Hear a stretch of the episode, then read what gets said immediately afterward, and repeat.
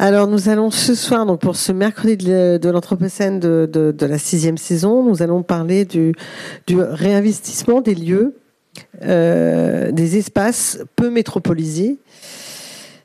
Les espaces les plus fortement urbanisés étant en recomposition continue suite au processus de désindustrialisation ainsi qu'aux différents moments de crise qui ponctuent la production urbaine. Je pense à 92, je pense à 2008.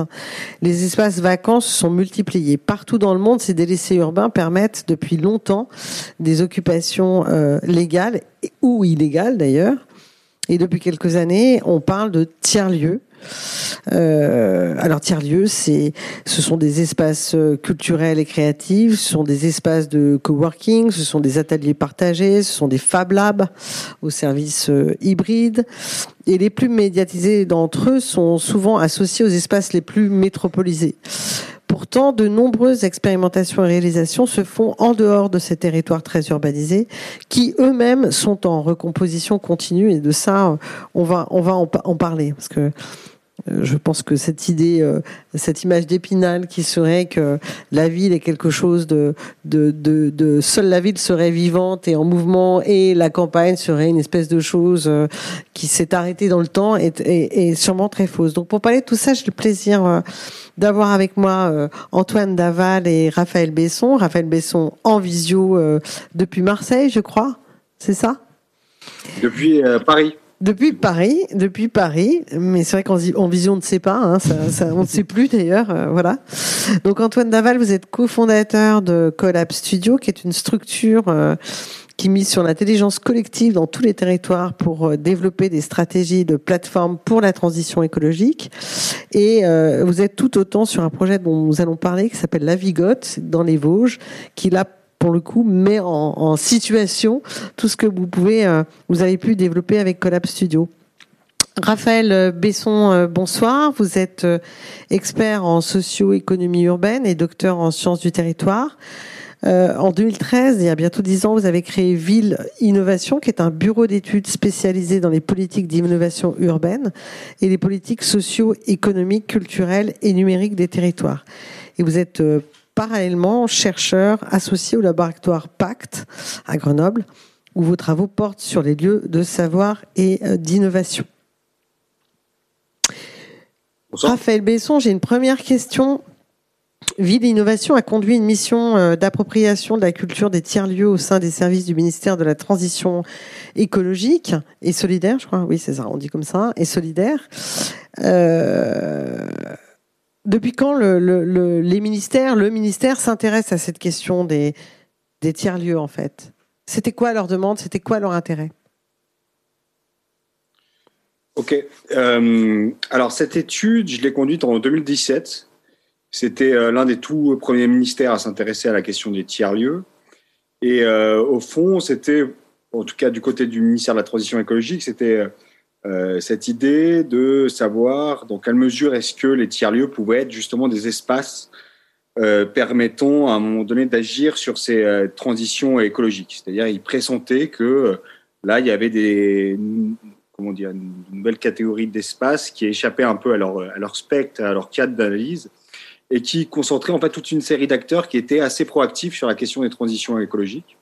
Donc, leur idée, c'était de bah, commander une étude un peu prospective et essayer de voir comment, enfin déjà mieux comprendre ce que pouvait euh, être cette tiers-lieu, s'il y avait effectivement des, une définition possible, des caractéristiques possibles, et savoir comment est-ce que éventuellement le ministère pouvait euh, envisager une politique publique d'accompagnement de ces tiers-lieux avec cette idée d'accroître, euh, d'accompagner en tout cas ces acteurs de la transition écologique à euh, impacter la, transition environnementale sur les territoires, euh, leurs différents territoires d'intervention. Donc c'était vraiment ça la commande. Euh, et, ce qui a été assez intéressant, c'était l'un des tout premiers ministères vraiment à s'intéresser à cette question des tiers-lieux. Donc au-delà de l'objet de recherche autour des tiers-lieux, c'est qu'au fond, ça les a vraiment questionnés sur eux, en tout cas leur mode de faire, sur leur action publique. Et c'est ça qui, moi, aussi m'intéresse particulièrement dans ces tiers-lieux, c'est que c'est des objets qui permettent à un moment donné aussi d'interroger, en fait, hein, les formes d'action publique. Euh, il y avait notamment toute une réflexion euh, qui consistait à savoir s'il y avait une possibilité de décentraliser quelque part le ministère de la Transition écologique au sein de ces tiers-lieux, parce que à la fin de l'étude, il présentait qu'effectivement, il y avait pas mal de choses qui se produisaient dans ces différents types d'espaces et qui pouvaient effectivement venir enrichir, en tout cas, la conception des politiques publiques en lien avec les transitions environnementales. Et donc, euh, vous dites 2017, donc le ministère, euh, bon, les choses ont évolué depuis, mais a donné suite à cette étude? Bah, Après, cette étude, elle a vraiment, euh, enfin, pas influencé, mais en tout cas inspiré tout, ce qui va, tout ce qui a été développé ensuite autour des fabriques de territoire. sur justement la, la, possibilité à un moment donné de créer une action publique, une politique publique nationale autour de l'accompagnement et du développement des tiers-lieux. il y a eu, euh, il y a eu des suites, en tout cas, dans, euh, ce que ça a pu permettre aussi de structurer euh, au niveau des, des, fabriques de territoire. Après, le ministère de la Transition écologique n'a pas suivi en tant que tel justement une politique de soutien aux tiers-lieux qu'on pourrait qualifier de tiers-lieux de transition écologique. La question qu'on peut peut-être se poser, c'est de savoir si une politique peut être euh, initiée depuis, depuis Paris, depuis le sommet de l'État, euh, une politique sur les territoires, puisqu'il s'agit de ça, donc l'ensemble des territoires, j'imagine, dans, ce qu'on imagine être les territoires, ou alors les territoires, c'est tout sauf les grandes villes. Comment, quel était le cadre exact de la commande? Parce que ça paraît étrange que peut-être les choses ne, ne partent pas du territoire pour euh, initier une, une politique. Quel est votre sentiment par rapport à ça? Alors, le cadre de la, commande, je voulais, enfin, je voulais expliquer, c'était vraiment une étude, on va dire, de euh, prospective hein, sur, bah, déjà, première question, qu'est-ce que c'est tiers-lieu et comment est-ce que éventuellement le ministère pourrait intervenir pour accompagner le développement de tiers-lieux qui aurait un impact sur les transitions écologiques? C'était vraiment ça le, cas de la commande. Euh, après, sur euh, la, possibilité d'avoir une politique publique nationale autour des tiers-lieux, je pense que c'est effectivement possible. Mais par contre, ça, demande effectivement une certaine souplesse de la part, de la part des ministères, c'est-à-dire de déjà accepter qu'on n'ait pas une définition euh, complètement figée de ce que pourrait être a priori un tiers-lieu, euh, accepter cette idée que c'est des formes en fait, hein, des espaces qui se réinventent en permanence, et, euh, et, et, aussi essayer d'imaginer une politique publique qui soit pas qui viennent pas totalement figer, normaliser, réglementer, enfin tout ce qu'on peut connaître autour de des processus euh, habituels d'institutionnalisation, mais au contraire essayer vraiment d'identifier les points, les effets leviers où euh, l'acteur public pourrait à un moment donné effectivement permettre d'accroître l'impact de ces acteurs, euh, qualifiés d'acteurs transitionnels. Donc tout ça, ça demandait pas mal d'évolution, en tout cas de la part du, ministère, pour éviter de créer une espèce de, politique euh, publique euh, industrielle euh, autour de, autour de ces tiers-lieux. Et après, on pourra en discuter, mais je trouve que l'accompagnement tel qu'il est imaginé, en tout cas dans le cadre des, des, fabriques de territoire, peut montrer en tout cas en partie une, certaine évolution justement d'acteurs publics ou des ministères sur la manière d'appréhender ces, son, un accompagnement en tout cas public national. Je vous remercie. Antoine Daval, Club Studio, ce sont trois activités. Alors, je cite les mots, mais je vais vous laisser développer. Hein. L'Open Lab, l'Open Campus et le Collab commun, commun avec un S. Euh, alors bah, déjà, je, vais, bah, du coup, je vais commenter. Je, je rebondis même sur. Euh. N'hésitez pas. Hein. Ce qu'a dit Raphaël, euh, c'est amusant parce que je pense qu'on s'est peut-être croisé dans les couloirs du, du, ministère de la Transition à l'époque, parce que alors nous, on, on travaillait à ce moment-là euh, sur le sujet des contrats de transition écologique. Euh, alors c'était un an après, je pense 2018, euh, euh, et c'est l'époque où le ministère, de la même manière, se posait la question de trouver une autre façon de contractualiser avec les territoires euh, pour favoriser la transition écologique par en bas. Et, euh, dans une démarche euh, un peu atypique parce que traditionnellement l'État quand c'est comme ça met en œuvre des appels à manifestation d'intérêt, appels à projets, etc. extrêmement descendants avec un cadre dans lequel il faut rentrer. Et les contrats de transition écologique consistaient à dire c'est l'inverse, on va écouter les propositions des territoires et c'est les services de l'État dans toute leur diversité qui vont se mettre en ordre de bataille pour instruire en fonction de ce qu'on nous proposera. Et on ne sait pas à l'avance ce que ce sera. Et c'est un petit peu euh, Collab Studio venait juste de naître, nous on accompagnait ça et on a découvert à ce moment-là la, richesse et la puissance, en même temps que le ministère, la richesse et la puissance de ce qui remontait des territoires. Alors ça dépendait, il y avait des, il y avait des il y avait des, diversités de, cas, mais sur certains territoires, euh, la capacité locale à proposer euh, de l'alternative, de l'alternative viable, etc.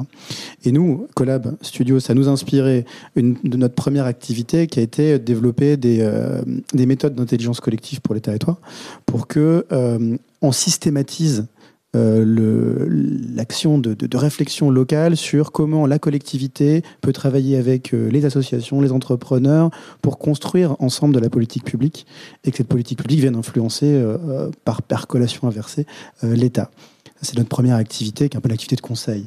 Ensuite, on s'est rendu compte qu'en fait tout ça, ça posait plein de questions euh, sur, euh, au fond, comment on fait euh, collaborer tous ces, tous ces acteurs qui n'ont pas la même culture ni les mêmes objectifs. Et on s'est mis à, développer également une, une, approche de recherche-action où on a assumé le fait d'aller questionner les pratiques des pionniers de la transition sur les territoires pour apprendre et ensuite développer notre troisième activité qui est un commun. Notre conviction, c'est que ces méthodes d'intelligence collective méritent d'être partagées et donc on documente au fur et à mesure qu'on apprend en open source toutes les, pratiques qui ont l'air de fonctionner pour que les acteurs collaborent et on les met à disposition de manière libre, gratuite euh, sur, euh, sur des centres de ressources euh, pour que ça nous échappe et qu'on soit pas les seuls à faire ça, puisque Collab Studio, c'est trois personnes aujourd'hui et qu'on n'a pas l'intention de grossir beaucoup plus. Et donc, euh, euh, voilà ces trois, ces trois offres. Et je termine sur euh, un petit peu le dernier apprentissage de cette période très forte d'accompagnement des contrats de transition écologique. C'est qu'on s'est rendu compte que les territoires sur lesquels ça marchait le mieux, c'était les territoires qui avaient un peu spontanément fait émerger des lieux. des tiers-lieux, hein, qui s'appelaient pas forcément comme ça à l'époque. En tout cas, l'étiquette n'était pas, était pas inscrite dessus. mais c'était donc des territoires qui avaient des lieux qui permettaient un peu de pérenniser le débat euh, de l'incarner, euh, voilà, des endroits où les, les, projets se croisaient un peu durablement et pas juste le temps d'un appel d'offres ou d'une manifestation d'intérêt. Et du coup, c'est aussi un temps qui nous a motivés à, sauter le pas et donc à créer euh, la Vigot Lab, qui est un peu là pour nous le, le lieu physique dans les Vosges où on, on, teste ces pratiques en taille réelle, en vraie grandeur, dans un tiers-lieu, justement, parce qu'on est devenu convaincu, euh, bah, comme le disait Raphaël tout à l'heure, que c'est, euh, sont des, des, outils très puissants euh, pour demain, pour reconstruire les politiques publiques et penser l'avenir des territoires et de façon super opérationnelle, parce que comme on le fait très localement, dès qu'on a pensé la politique publique, en fait, on a déjà commencé à la mettre en œuvre, ou au moins à l'expérimenter. Donc, ce que vous dites tous les deux, on a l'impression, parce que euh, pour revenir à la question du tiers-lieu, euh, où qu'il soit d'ailleurs, hein, euh, c'est que la question du lieu, et évidemment des acteurs euh, qui l'habitent, hein, qui, qui l'animent, est absolument centrale. Est-ce que est-ce que c'est une constante ça, cette question du lieu, du lieu physique? Du, lieu palpable, hein, du lieu avec une adresse. Et est-ce que euh, après la période qu'on vient de vivre, et bon, euh, on espère que l'hiver sera sera bon, mais euh, est-ce qu'il n'y a pas un désir supplémentaire après cette période de, Covid très forte et donc de désociabilité Est-ce que c'est ça n'a pas encore plus de sens qu'avant? Est-ce que c'est quelque chose que vous sentez ou non?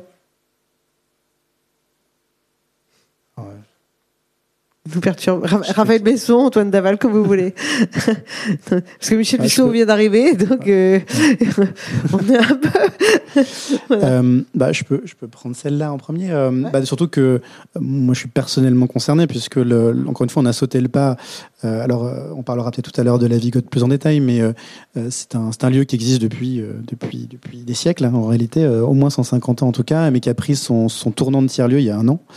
Et clairement, bah, du coup, si vous faites le calcul, il a pris son tournant de tiers-lieu pendant les confinements. Euh, c'était quelque chose qui, qui, se préparait depuis longtemps, mais qui s'est bien sûr fait accélérer par, euh, par ça. Nous, personnellement, on a eu envie euh, de, de, quitter Paris et de, et de, de, se réinstaller. Dans, dans la ruralité et et, et la, notion même de tiers-lieu, l'idée de, de, recréer des espaces de rencontre, bien sûr, était ah, c'est une bouffée d'air frais, on en avait besoin. C'était quelque chose de, très, très euh, affectifs. Quoi. Il fallait absolument régénérer ça. Et du coup, on l'a, aussi vécu, on l'a vécu dans l'engouement autour du projet dans cette très courte année finalement. on a été même dépassé par, l'engouement et par, par le nombre de personnes qui venaient, parce que je pense qu'on avait effectivement tous très très envie de se retrouver dans ces lieux. Oui, Raphaël Besson, peut-être une réaction là-dessus sur la question du lieu? Comme, euh, comme euh, pièce euh, incontournable de, cette mise en réseau, cette mise en situation, cette mise en activité ou ces interrelations entre différents acteurs qui peuvent avoir d'ailleurs des objectifs différents oui, euh, alors juste peut-être pour, pour compléter, enfin pour faire justement la, suite de l'étude que j'ai que j'ai produite pour le pour le ministère là, la transition écologique, il y avait quand même un, constat qui était en 2017. Euh, au fond, euh, il y avait très peu de tiers lieux qui à un moment donné euh, avaient cette posture et cette idée d'agir directement sur les transitions. Il y avait toute une série de tiers lieux qui quelque part étaient en posture réactive vis-à-vis des transitions, euh, transitions économiques notamment, avec la création des espaces de coworking, créer juste des espaces de travail adaptés à la nouvelle économie.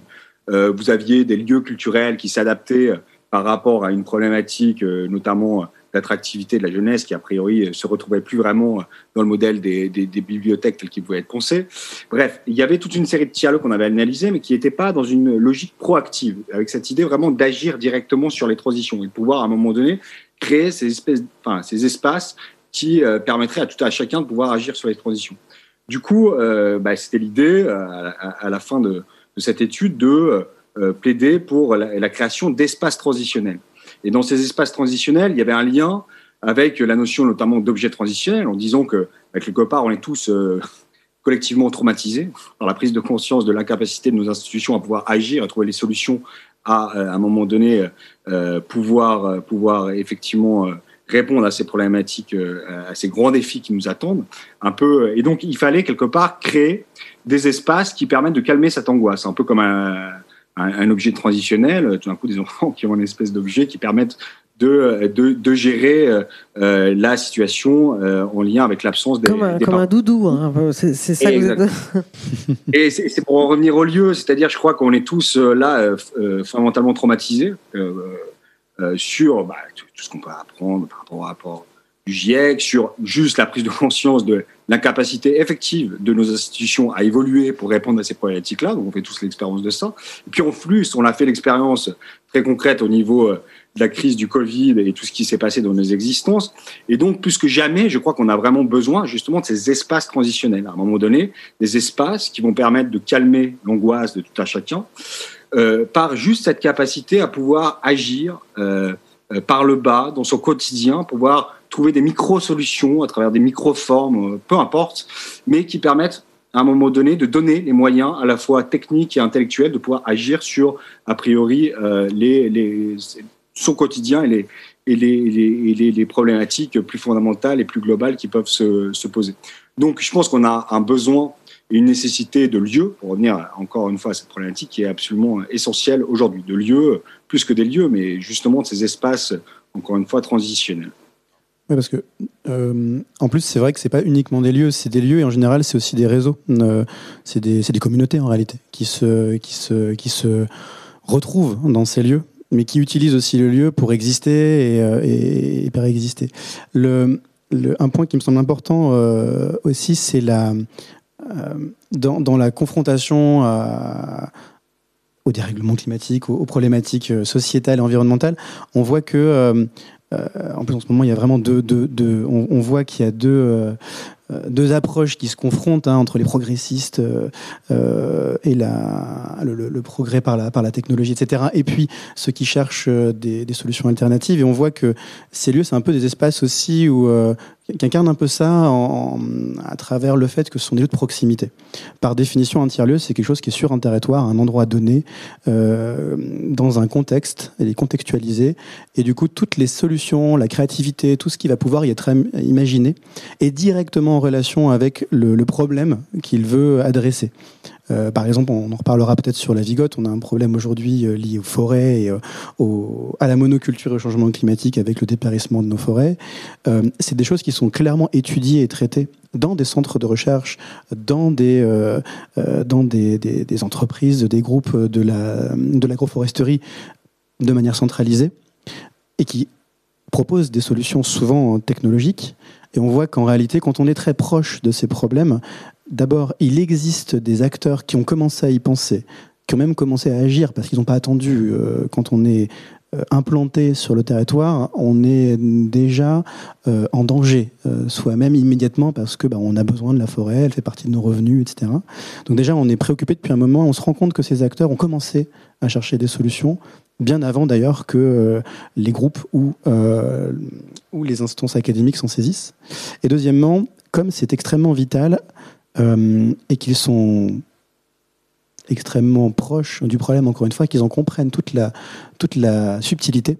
Leurs solutions sont souvent très très appliquées, très euh, très viables, euh, naturellement euh, économiquement viables, naturellement adaptées au contexte. Et du coup, on voit que ces lieux, c'est aussi l'occasion d'avoir un support de R&D, un support de recherche déjà instancié, déjà contextualisé, et que du coup tout ce qui en sort est déjà plus opérationnel. C'est aussi une forme de gageur de ouais, d'opérationnalité et de, de, juste réponse aux besoins. Chose qui est beaucoup plus difficile quand on le fait à distance, même avec des moyens considérables. Du coup, c'est mon dernier point, c'est que souvent, et en plus, on le fait avec beaucoup de frugalité, parce qu'on est déjà sur place et qu'on et qu'on traite forcément à ces échelles, on traite avec des petites solutions, des petits moyens. En plus, on le fait euh, voilà avec frugalité. Alors maintenant qu'on a parlé du lieu, parlons des acteurs à un moment euh, de ces territoires. Euh, euh, peu métropolisés, métropolisés, excusez-moi, ou ruraux, je ne sais pas comment faudrait-il le définir, euh, parce qu'il y a donc les acteurs en présence dont, vous avez parlé, dont on parlera plus en détail au travers de l'exemple de la Vigotte dans les Vosges, mais il y a peut-être d'autres acteurs aussi euh, on parle beaucoup, alors je, ne suis pas capable de le mesurer, mais est-ce qu'il y a euh, euh, des urbains nouvellement arrivés avec des activités diverses et variées qui peuvent être tout autant reprendre une exploitation euh, existante que avoir une autre activité beaucoup plus tertiaire, on va dire, mais dans un contexte beaucoup moins voilà. Donc quels sont les réseaux d'acteurs qui se constituent dans des exemples? On peut prendre celui de la Vigotte, bien sûr, mais on pourrait prendre d'autres exemples. Euh, voilà, à quel point les urbains ou les urbanisés jouent un rôle dans euh, dans ce, ces réseaux autour de la question d'un projet de type que je vais appeler en simplifiant euh, tiers lieu. Parce que les communautés, elles ont toujours existé. Même, si les campagnes françaises se sont à certains moments donnés dépeuplées, il y a toujours eu des acteurs en place il y a quand même malgré tout un phénomène nouveau parce qu'on ne parlait pas de tiers-lieux, on ne parlait pas de l'hybridation de toute une série d'activités il n'y a pas si longtemps, me semble-t-il, en tout cas en France. Hein, euh, on a parlé tout à l'heure avec un, membre, un autre membre de l'équipe de l'école urbaine, Jérémy Chaval, de, l'aspect beaucoup plus communautaire euh, de, la société chinoise, par exemple, y compris euh, dans les zones très urbaines. Mais en France, il me semble que ce n'était pas tout à fait le cas. Donc, qu'est-ce qui se passe justement dans cette recomposition euh, peut-être euh, des espaces euh, moins métropolisés. Peut-être vous avez des réponses là-dessus à mes questions? Ou Raphaël Besson, ou vous, Antoine Naval, au travers d'Avigotte La précédente, je laisse celle-là à Raphaël pour commencer. Euh, sur la, recomposition d'acteurs dans les territoires euh, de plus faible densité, je ne pourrais pas vous, répondre directement. Je ne sais pas dans quelle mesure est-ce qu'il y a véritablement un mouvement de, néo-ruraux. Euh, je ne sais pas si, enfin, vraiment, on, mesure ce, phénomène-là. par contre, ce qui est intéressant par rapport, enfin, sur, j'ai bossé pas mal, hein, évidemment, sur le développement de métropoles, mais aussi beaucoup dans les territoires euh, ruraux et de plus faible densité, donc à la fois plus faible densité de population, mais aussi en termes de ressources.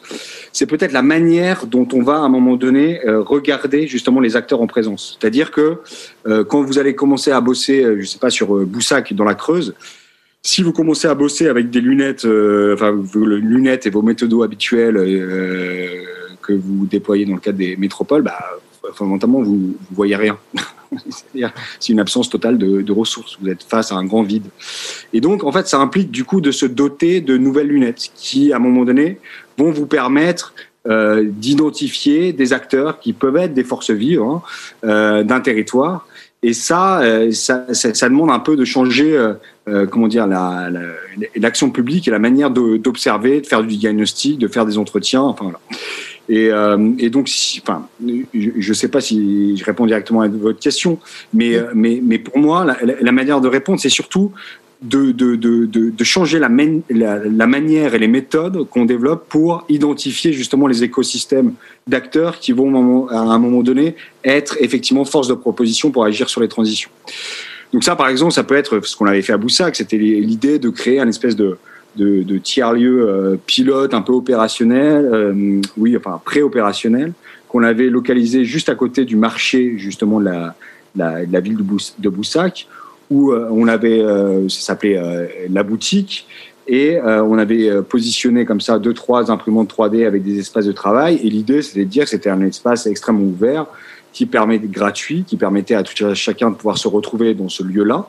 Et grâce à ce un peu ce ce prototype qu'on avait développé, on a vu, on a, on a pu en tout cas identifier toute une série d'acteurs qui effectivement étaient, étaient des, des, des, acteurs assez, assez proactif sur la question des transitions. Donc on a, on a, on a identifié euh, à la fois un garagiste qui était, qui était à fond sur les questions numériques, un agriculteur qui était, euh, qui était en train de développer tout un système de drones pour, euh, pour identifier tout son bétail enfin, dans, ces, espaces. On a trouvé aussi une greffière du tribunal de Londres qui bossait en fait à, Boussac. Et donc tout ça, on a réussi à créer comme ça une petite communauté justement d'acteurs qui était, euh, encore une fois, proactif sur cette question des transitions. Donc ma réponse, c'est de vous dire, je ne peux pas répondre directement à votre question, mais euh, je pense, dans en tout cas les territoires de faible densité, il y a un besoin à un moment donné de se doter de nouvelles lunettes et autrement de développer de nouvelles méthodes permettant d'identifier les forces vives d'un territoire euh, justement de faible densité. Bah, je peux euh, alors déjà complètement d'accord avec euh, ce qui vient d'être dit et typiquement quand on débarque euh, dans les Vosges, alors je suis originaire du village en question où la Vigotte se situe aujourd'hui, le tireux de la Vigotte. La Vigotte, c'est un village. Ah, au départ, la, la, Vigotte, c'est un hameau. Je, ne suis pas des Vosges. Hein. C'est un hameau qui est situé sur un petit village de 250 habitants qui s'appelle le Girmont Val d'Ajol à 600 mètres d'altitude. Et, et donc bref, je suis originaire de cet endroit, donc je le connais bien, mais j'en suis parti. Et j'ai moi-même été urbain pendant très longtemps euh, euh, et j'ai travaillé principalement sur les thématiques urbaines. Donc je veux dire, je fais partie des néo-ruraux du coup, euh, enfin, du, du, du, re, du re néo-rural, je sais pas comment le.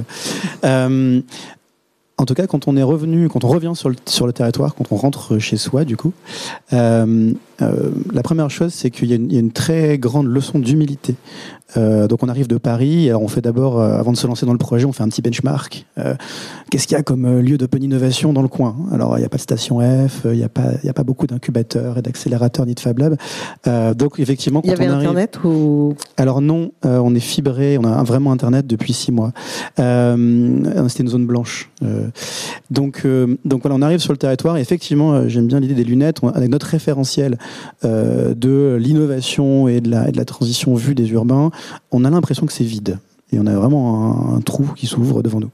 Et puis quand on, quand on commence à poser la question, la première chose qu'on a faite, c'est qu'on est allé rencontrer euh, entre 50 et 100 acteurs euh, du territoire, euh, sans aucun préjugé, exactement comme l'a dit Raphaël, ça va effectivement du, bûcheron à, le, jeune docteur en, agroforesterie, en passant par même, même genre d'exemple, le, il y avait on s'est rendu compte que parmi les voisins, il y en avait un qui était en train de concevoir tous les systèmes euh, de pilotage du métro de Hong Kong, voilà, depuis sa ferme euh, juste à côté. Donc c'est marrant parce que on voit que ce schéma, c'est un vrai schéma, quoi. C'est vraiment le type de diversité qu'on va retrouver dans à peu près, j'en suis convaincu, tous les territoires de France. Euh, donc ça pour dire que quand on a fait ce tour des, des, acteurs, un, on a constaté leur, bien sûr leur diversité, mais on a constaté aussi leur savoir-faire et leurs compétences, mais aussi leur créativité. Et on s'est rendu compte que sur un village, je le redis, de 250 habitants, on allait rencontrer, je sais pas, une bonne vingtaine d'entrepreneurs, euh, avec, euh, bah, par exemple, un, un, compagnon maître charpentier qui a créé sa micro-scierie euh, et qui, du coup, a développé un savoir-faire incroyable, euh, de très très haut niveau. Enfin, c'est des gens qui sont capables d'intervenir sur Notre-Dame de Paris pour refaire la, charpente et qui sont là, au Germont Val d'Ajol, quoi, et qui savent faire ça et qui sont aussi proche de nous. un paysagiste jardinier qui crée une, un prototype de forêt comestible, quelqu'un qui a développé des, des solutions de, de déco-rénovation, quelqu'un qui était dans un ancien grand cabinet d'architecture parisien et qui s'est installé dans le village d'à côté et qui maintenant propose ça. Donc on trouve des talents, voilà, des tas de talents donc déjà dans une densité que moi je trouve importante parce que quand on ramène à 250 habitants, je suis pas sûr qu'on n'ait pas une densité de talent supérieure à Paris. Quoi. Je, je sais pas, j'ai pas fait le calcul. Euh, c'est un peu provocateur, mais euh, voilà, il y, a des talents qui sont qui sont présents. Euh, il y a des, engagements entrepreneuriaux parce que c'est vrai qu'on a l'image de la startup nation où tout se passe dans la Silicon Sentier et en vrai tous ces gens sont quasiment sans exception des entrepreneurs parce que quand on vit dans le milieu dans un village, dans le monde rural, il n'y a pas de levée de fonds. on peut chercher, mais il n'y a pas. Euh, il n'y a pas de. Il y, a assez peu de, métiers de service. Donc quasiment tout le monde est un peu condamné hein, à créer son activité, à la tenir et surtout à innover. Parce que bah, le monde change en fait aussi vite dans les campagnes que dans les villes. Euh, dans le cadre du changement climatique, c'est même probablement beaucoup plus vite il évolue beaucoup plus vite dans les campagnes que dans les villes. Et donc les acteurs ont en fait beaucoup plus tendance à innover, à s'adapter que je pense nos acteurs vus comme les plus innovants euh, du monde urbain. Et du coup, cette, euh, ce jeu d'acteurs, la, grande révélation, c'est qu'il est en réalité très dense. C'est que, euh, je reviens sur votre question pour rien oublier, c'est que oui, il existe, il est déjà organisé en communauté, d'ailleurs, il y a déjà une très forte entraide. Et alors, du coup, ce qu'apporte ces tiers-lieux, parce qu'on pourrait dire que du coup, il n'y a pas besoin de tiers-lieux, ça vit très bien comme ça, c'est quand même qu'il y a deux, deux, deux je ne sais pas si c'est des problèmes, mais c'est des, euh, des réalités du monde rural. Peut-être qu'il devrait nous donner leçon d'ailleurs, mais c'est un, il y a beaucoup d'humilité et de pudeur. Euh, on, s'exprime très peu sur la créativité que l'on a euh, quand on est un entrepreneur à succès dans le monde rural. Ça se fait pas trop parce que que vont penser les voisins? Il y a quand même beaucoup ça hein, dans nos villages. Du coup, c'est souvent des, des, créativités, des innovations qui restent invisibles. Et c'est dommage, parce que c'est une vraie richesse. Du coup, elle percole pas. Une des grandes forces des villes, des centres urbains, c'est aussi d'avoir des canaux de, communication, de formation à travers nos universités, etc. Il n'y a pas ça sur nos villages. Donc, on a besoin, je pense, c'est utile d'avoir des espaces qui prennent le temps de documenter, de capitaliser, euh, de passer un peu de temps pour faire venir des étudiants. À la Vigote, on reçoit des étudiants des universités qui viennent euh, apprendre hors des amphithéâtres. Euh, voilà, donner des lieux pour transmettre permettre à ces communautés de s'exprimer, de se mettre en avant, sinon elles restent un petit peu invisibles. Et puis, pour revenir sur le lien avec les urbains, oui, ça crée quand même des portes d'entrée, j'en suis convaincu, pour que des profils urbains, parce qu'on on, ne hait pas les urbains, ils ont quand même, ils ont quand même de belles choses à proposer. Euh, c'est aussi des lieux où effectivement les urbains peuvent prendre pied euh, et se mettre à, à, échanger avec ce monde rural, parce qu'on sait tous qu'il va y avoir besoin de plus en plus de solidarité entre nos territoires urbains et ruraux, parce que les territoires ruraux vont être de plus en plus producteurs de ressources, surtout si on fait des circuits courts pour nos villes. Donc ça suppose, euh, de réapprendre à travailler ensemble. Donc je pense que nos tiers-lieux ruraux seront aussi une tête de pont pour recréer du lien, retisser du lien entre la culture euh, urbaine euh, de la transition et de l'innovation et puis la culture rurale.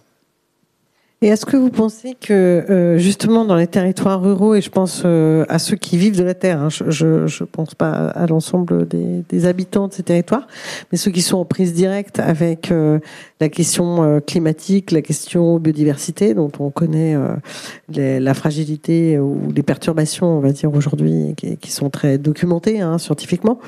Euh, est-ce que justement ce, ce, cette, euh, ces changements sont pas ce qui va permettre, euh, enfin ce qui fait lien finalement, ce qui fait du commun entre tous ces acteurs?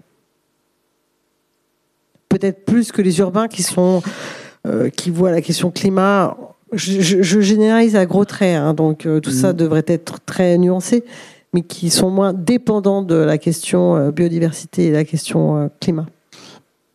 Euh, bah, si, je pense que c'est clairement le cas. Euh, Dans les Vosges en particulier, euh, qui est une terre de, de bois, de, de, forêt. Une forêt qui est très en danger aujourd'hui. Bah, c'est une terre de forêt et d'eau, et dans les deux, dans les deux domaines, on est en difficulté aujourd'hui. alors, bah, c'est assez représentatif d'ailleurs des pratiques, euh, de l'évolution des pratiques. Nous, on est dans un territoire qui a été euh, très foresté euh, assez récemment finalement. Il y avait beaucoup moins de forêts il y a quelques siècles dans les Vosges. C'est des forêts qui sont récentes et qui ont été en fait industrialisées très rapidement. Ce sont des plantations en monoculture et en alignement d'épicéas, qui sont des espèces exotiques hein, qu'on a importées pour leur productivité et leur croissance rapide.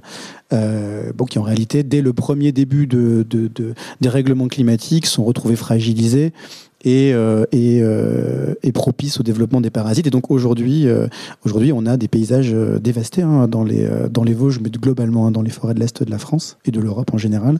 Où, bah, par exemple, à la Vigotte, on a dû raser à peu près un tiers de nos forêts en l'espace d'un an. Euh, des hectares entiers hein, de coupe blanche avec euh, alors c'est extrêmement violent d'ailleurs comme comme phénomène hein, on se lève un matin il y a une tache un peu rouge il y a une cime d'arbre qui commence à rougir puis il y a un voisin qui dit ah euh, bûcheron qui dit oh, ça vous allez vous, vous démarrez un début d'épidémie puis nous bah on redécouvre ce que c'est que les forêts puisqu'on a oublié ce que c'était que ces métiers et puis deux mois après, on revient et, une parcelle entière de deux hectares est morte sur pied. Et on est très démunis, évidemment, on ne sait pas quoi faire. Et donc, euh, donc, quand on est sur place et quand on, voilà, quand on est en contact à nouveau avec, euh, avec cet environnement, oui, on prend, une, euh, on prend des leçons, on prend des messages directs de ces changements qu'on ne verrait absolument pas clairement depuis une métropole, mais même en venant en vacances. Parce qu'éventuellement, en vacances, le touriste qui passe, il se dit tiens, c'est marrant, il a dû y avoir une petite tempête, ou il n'a pas vécu la mort un peu instantanée de ces arbres, il n'a surtout pas vécu moi, je me rappelle à l'époque, quand, quand, je le vivais de loin, je me disais, bah, c'est pas grave, l'ONF aura bien une solution. Euh, quelque part, un chercheur a bien un, truc pour tuer ce parasite, c'est évident. Et quand on le vit, et qu'en fait on se rend compte que non, non, non, en fait, il n'y a pas un maillon de la chaîne qui a le début d'une solution et que, et que la seule chose qu'on nous dit, c'est ben oui, attendez que ça meure, et puis ben, on essaiera de les, on va les couper, et puis on verra ce qu'on en fera. Et point. Et qu'on se rend compte à quel point on est, on est fragile. Euh, c'est clair, c'est beaucoup plus fort. Euh, c'est beaucoup plus fort en étant sur place. Et on parle de la forêt, mais ce serait bien sûr encore plus fort pour euh, le monde agricole, euh, les éleveurs, les maraîchers. Voilà, ils vivent ça au quotidien. Et du coup, je termine juste par ça. une, des, grandes valeurs ajoutées qui s'est un peu révélée après coup du tiers-lieu de la Vigotte, c'est que c'était un, révélateur. C'était un endroit où, du coup, tous ces acteurs qu'on invitait à venir, ces acteurs, quand ils arrivent sur le site, c'est un endroit de rencontre avec les problématiques physiques et concrètes euh, de ce changement climatique et de ces transformations. Et c'est à peu près instantané. Quoi. Les gens le, vivent, le, le, ressentent. Et d'un seul coup, il y a plein de guerres de posture qui cessent. Euh, on se demande plus si le rapport du GIEC est vrai ou pas. On se demande plus si c'est la faute de l'homme ou pas. On se dit, bah, qu'est-ce qu'on fait maintenant avec cette parcelle vide? Et ça change complètement la posture de créativité et d'entrepreneuriat. Je vous remercie. Raphaël Besson, vous avez fait il y a quelques années une étude euh, pour, euh, dans la plaine de l'Inde, donc plus proche euh, de nous géographiquement, qui, était, qui devait envisager la question des Fab Labs d'entreprise et des Fab Labs ruraux. est-ce que est-ce que on a, vous avez croisé des problématiques identiques que celle dont nous parle, dont nous parle euh, Antoine Daval sur, sur, sur, le Jura et en tout cas la Vigotte Je ne sais pas si c'est des problématiques identiques. En tout cas, je pense dans ces, dans ces formes de tiers-lieux, que ce soit d'ailleurs des tiers-lieux urbains ou ruraux, euh, cette idée de faire l'expérience à un moment donné, effectivement, de, de ces transitions, c'est quelque chose qui est extrêmement important. En tout cas, euh, alors là, vous, en l'occurrence, vous l'avez vécu sur, sur, sur le territoire. Mais à un moment donné, euh, partager cette expérience-là, c'est quelque chose de très important.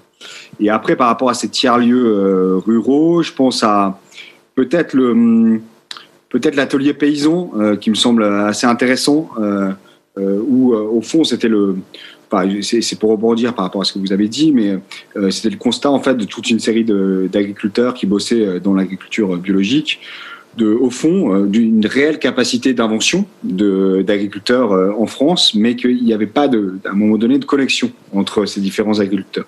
Donc en fait, ils ont commencé à créer une plateforme qui était une plateforme commune qui permettait en fait à tout à chacun de pouvoir partager euh, les solutions, les méthodes qu'ils pouvaient développer pour, pour à un moment donné, je sais pas, récolter par exemple des salades dans des terrains extrêmement accidentés et permettre de euh, pouvoir aussi assurer une, une, une agriculture bio sur ce type de, de, de terrain.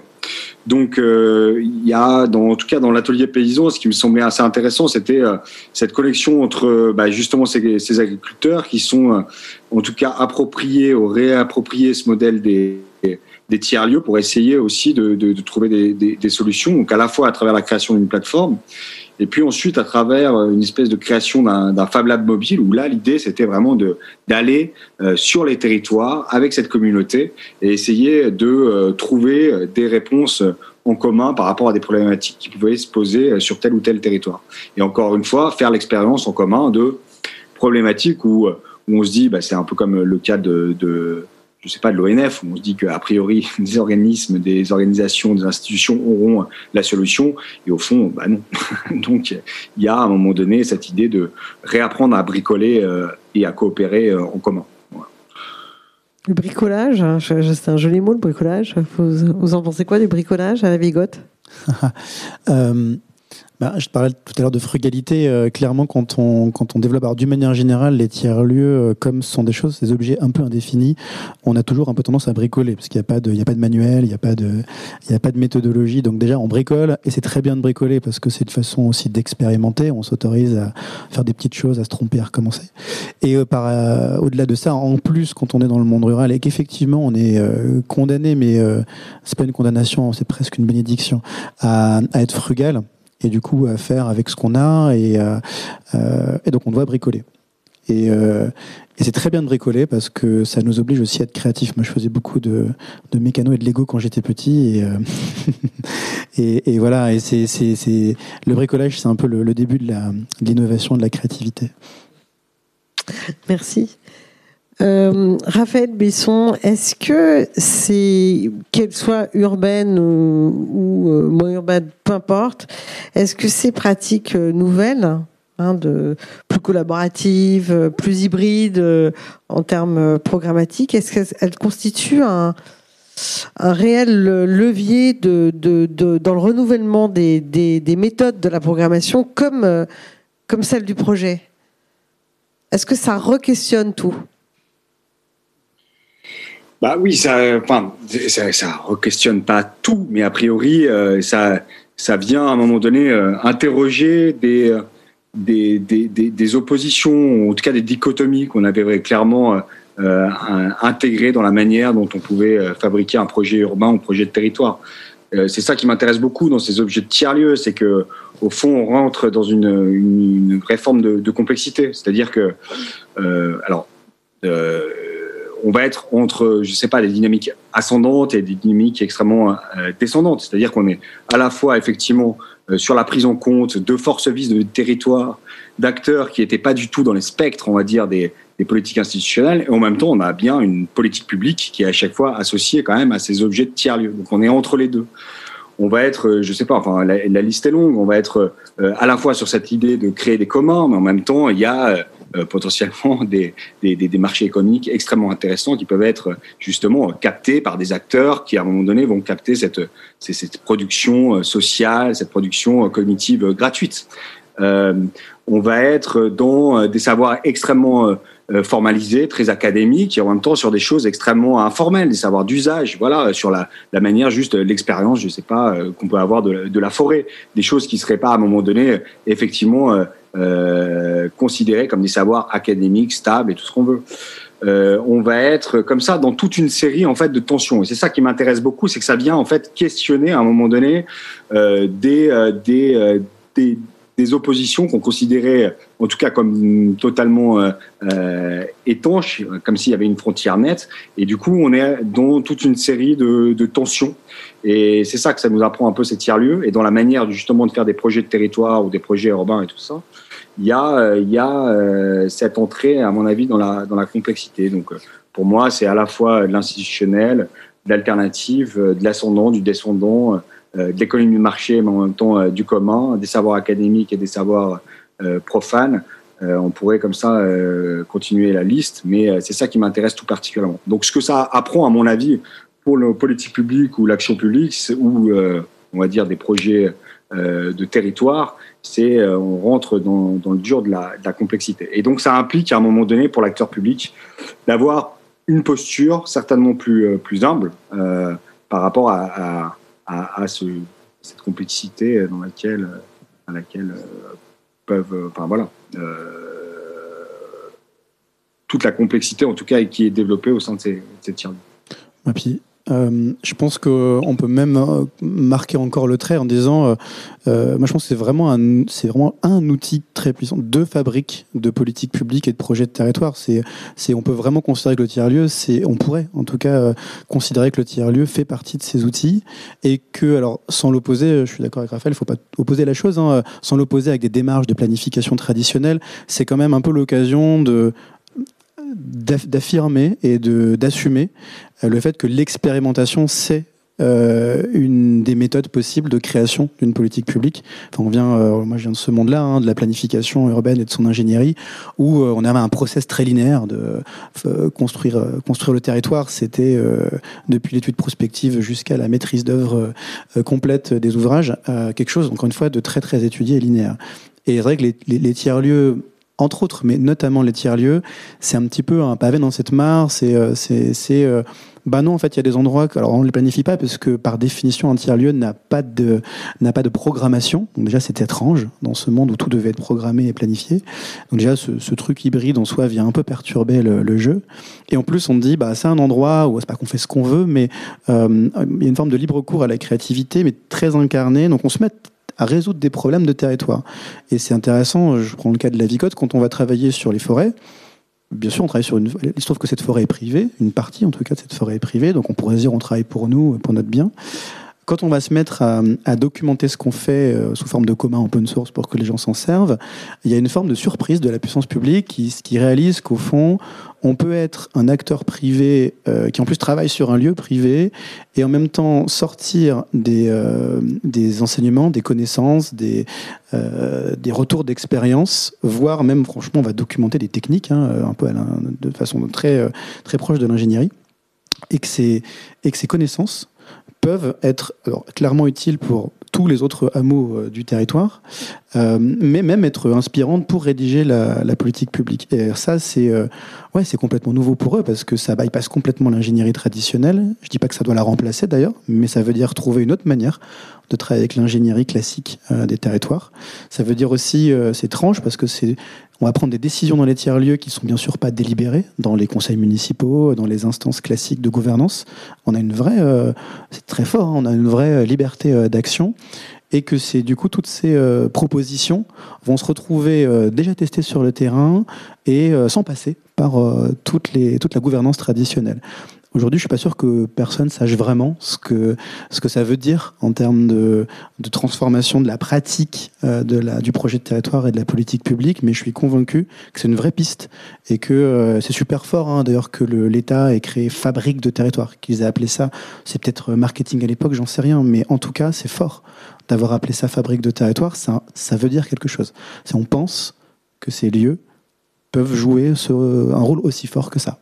Et nous, en tout cas, on en est convaincus juste pour, pour en dire par rapport à, l'étude sur le ministère, avec le ministère de la Transition écologique, c'était vraiment une des pistes qui avait été identifiée, c'est que ces tiers-lieux pouvaient euh, être aussi des espaces de coproduction des politiques publiques autour des, questions de, transition. Donc c'était aussi un, axe fort. Mais euh, enfin, juste pour continuer là-dessus, pour moi, à mon avis, euh, ça pose toute une série de dilemmes en fait euh, à l'acteur public ou aux politiques publiques ou à la manière dont on fait de la, du projet territorial, de la programmation urbaine. Et ces dilemmes, il y en a quand même, il y en a quand même un certain nombre.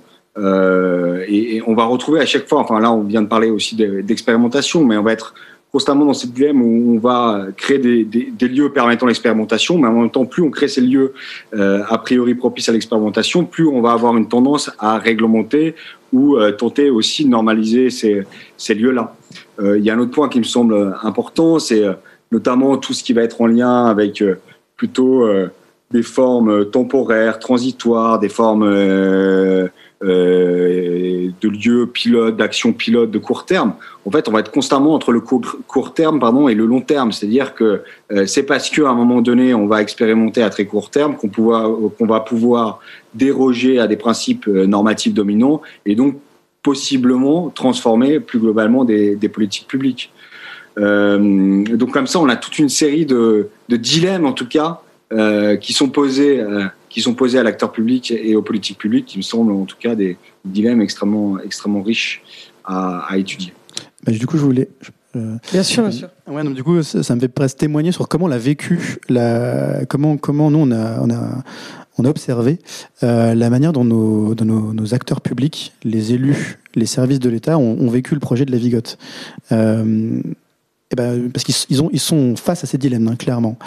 Euh, la conclusion est très encourageante. D'abord, euh, alors on a peut-être on a la chance d'avoir peut-être des élus euh, incroyables, mais nos élus se sont très vite saisis de la chose et dans toute sa puissance, c'est-à-dire qu'ils ont vraiment vécu la vigote pas du tout avec méfiance. Ils l'ont vécu comme un outil intéressant. Ils ont cherché à aider et pas spécialement à le contrôler. Et c'est toujours vrai aujourd'hui. Alors ils mettent à disposition. Pas d'argent, parce qu'on est encore une fois dans des territoires qui n'en ont pas beaucoup, mais euh, du temps. Euh, tous nos élus se mobilisent systématiquement quand on a euh, un, une activité euh, sur le site. nos, ils mettent à disposition des lieux quand il faut en plus, des ressources diverses. les services de l'État encore, je trouve plus surprenant. La DDT, par exemple, des Vosges, incroyable. Euh, franchement, je les, je les, j'en profite pour les remercier. Euh, les services de l'État qui euh, bah, sont quand même dans un rôle en régalien, un peu de, de police, hein, dans nos, dans nos, en plus dans des, euh, des sites qui sont protégés. La Vigote est enclavée dans une Natura 2000. On a des, euh, des sites naturels très sensibles. on pourrait s'attendre à ce que les services de l'État viennent dans une posture de contrôle et de vérification qu'on ne perturbe pas l'état existant. Et c'est complètement l'inverse. C'est qu'on a des, euh, des agents qui s'enthousiasment pour le projet qui viennent proposer euh, des idées euh, des, on, va, on va essayer de vous labelliser qu'au-quartier on va essayer de qu'est-ce qu'on a eu on va on, ils regardent avec beaucoup d'attention tous les projets justement de dérogation réglementaire parce que je donne un exemple on a tout un système hydrique la Vigotte c'est aussi une vallée avec des étangs et un cours d'eau qui pose plein de questions sur euh, les eaux closes, euh, les liens entre les eaux closes et les eaux libres. Il y a une ancienne turbine, par exemple, entre les étangs. La redémarrer soulève des montagnes de questions réglementaires. Et on a une, mobilisation des services de l'État qui, disent, bah, en fait, comme vous êtes en capacité peut-être d'expérimenter des choses, et, nous-mêmes, on est conscient qu'il y a des contradictions dans les réglementations, qu'il y a des choses qui ne sont pas faciles à appliquer.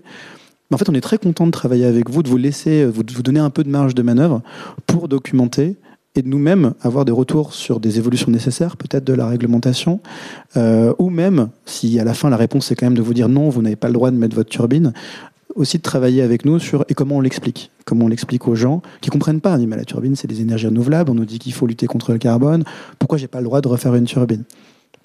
Ben, si c'est l'État qui le dit, c'est suspect. Mais si c'est un tiers-lieu, si c'est un lieu euh, avec des acteurs socio-économiques qui l'ont subi comme les autres, c'est un peu différent. Donc ils nous voient aussi, et ça j'ai trouvé ça fascinant, comme un allié, comme un partenaire pour euh, bah, expérimenter, je l'ai déjà dit, mais aussi pour euh, former, transmettre, expliquer, sensibiliser. Voilà, alors encore une fois, ils ne nous contrôlent pas mais ils ont quand même confiance. Et voilà, je trouve ça très. Euh... Moi, j'ai un retour très positif hein, de, de l'appropriation par la puissance publique. Je pense que c'est pas partout pareil, mais en tout cas, euh, j'ai envie de le souligner. Oui, non, mais vous pouvez le souligner, mais après, je, je suis pas certaine qu'on ait, enfin, Raphaël Besson, à moins que vous ayez une réponse là-dessus, mais des exemples, euh, ou plutôt des études sur le fait euh, que des territoires seraient plus facilitateurs que d'autres, en tout cas, un réseau d'acteurs sur un certain nombre de territoires serait plus facilitateur, parce qu'effectivement, vous avez abordé la question de l'occupation temporaire, qui est, souvent euh, un, des, un, des, comment dire, un, des, critères de la question tiers-lieu. Hein, c'est souvent euh, temporaire, puisque on a parlé d'espaces vacants, de friches, euh, etc. En attendant d'eux.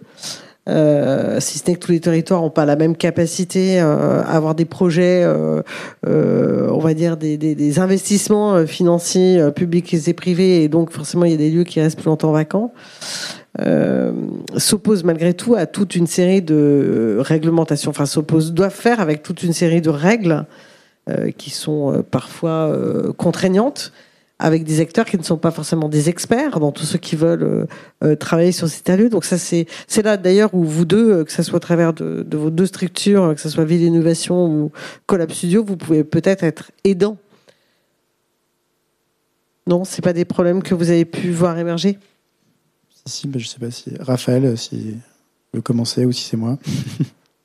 Sur, bah, euh, bah, j'ai pas exactement compris la question.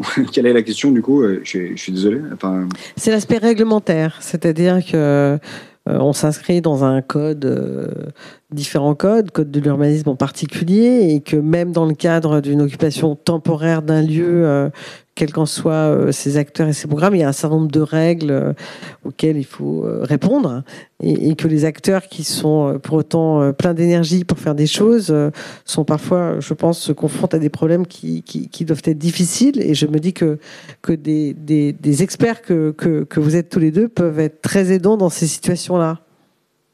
Oui, enfin, effectivement, il y a toute une série maintenant de, de bureaux d'études d'acteurs qui, qui euh, se spécialisent sur ces questions réglementaires et notamment sur euh, la question de l'urbanisme euh, transitoire, sur la, manière de pouvoir agir dans, dans une période contrainte et essayer faire autant que possible de déroger à des principes normatifs ou réglementaires qui à un moment donné viendraient quelque part agir à l'encontre de, de forces sociales et, d'acteurs euh, d'acteurs euh, transitionnels du, territoire. Donc ça, oui, il y a une batterie de choses qui peuvent exister et puis il y a de plus en plus d'acteurs qui, agissent qui agissent dans ce champ-là. Après, juste pour répondre peut-être à une question juste euh, avant, c'est sur le comment dire. enfin, moi, en tout cas, je constate qu'il y a une diversité de territoires qu'il y a des territoires qui sont plus ou moins aptes, en tout cas, à accueillir ces nouveaux principes, et notamment en lien avec euh, ces tiers-lieux, euh, sur euh, accueillir ces nouvelles formes d'urbanisme transitoire. Et je pense qu'il y a quelque chose qui a à voir avec la culture de la coopération. C'est-à-dire que j'ai pu me rendre compte que sur certains territoires, il y avait effectivement une histoire de la coopération qui avait été forgée pendant pas mal d'années, qui permettait effectivement de considérer que qu'on pouvait euh, créer un projet commun euh, en mettant un ensemble d'acteurs sur un même pied euh, d'égalité, essayer de travailler à la définition de finalité commune, enfin ce qui fait vraiment la, la, coopération. Et j'ai pu noter que on, peut observer une différence effectivement de d'histoire ou de culture de la coopération sur les territoires qui peuvent être à un moment donné plus ou moins bah, soit des freins, soit plutôt euh, accélérateurs de euh, dynamique en lien avec la création de tiers euh, sur ce deuxième point, euh, ce que je trouve intéressant dans ces dynamiques de tiers-lieux aussi, c'est que là encore, l'espace que ça crée peut être assez neutre ou assez facilitant et s'adapter à différents contextes. Il y a, des, territoires qui vont aborder le tiers-lieu comme un endroit capacitant pour du développement économique.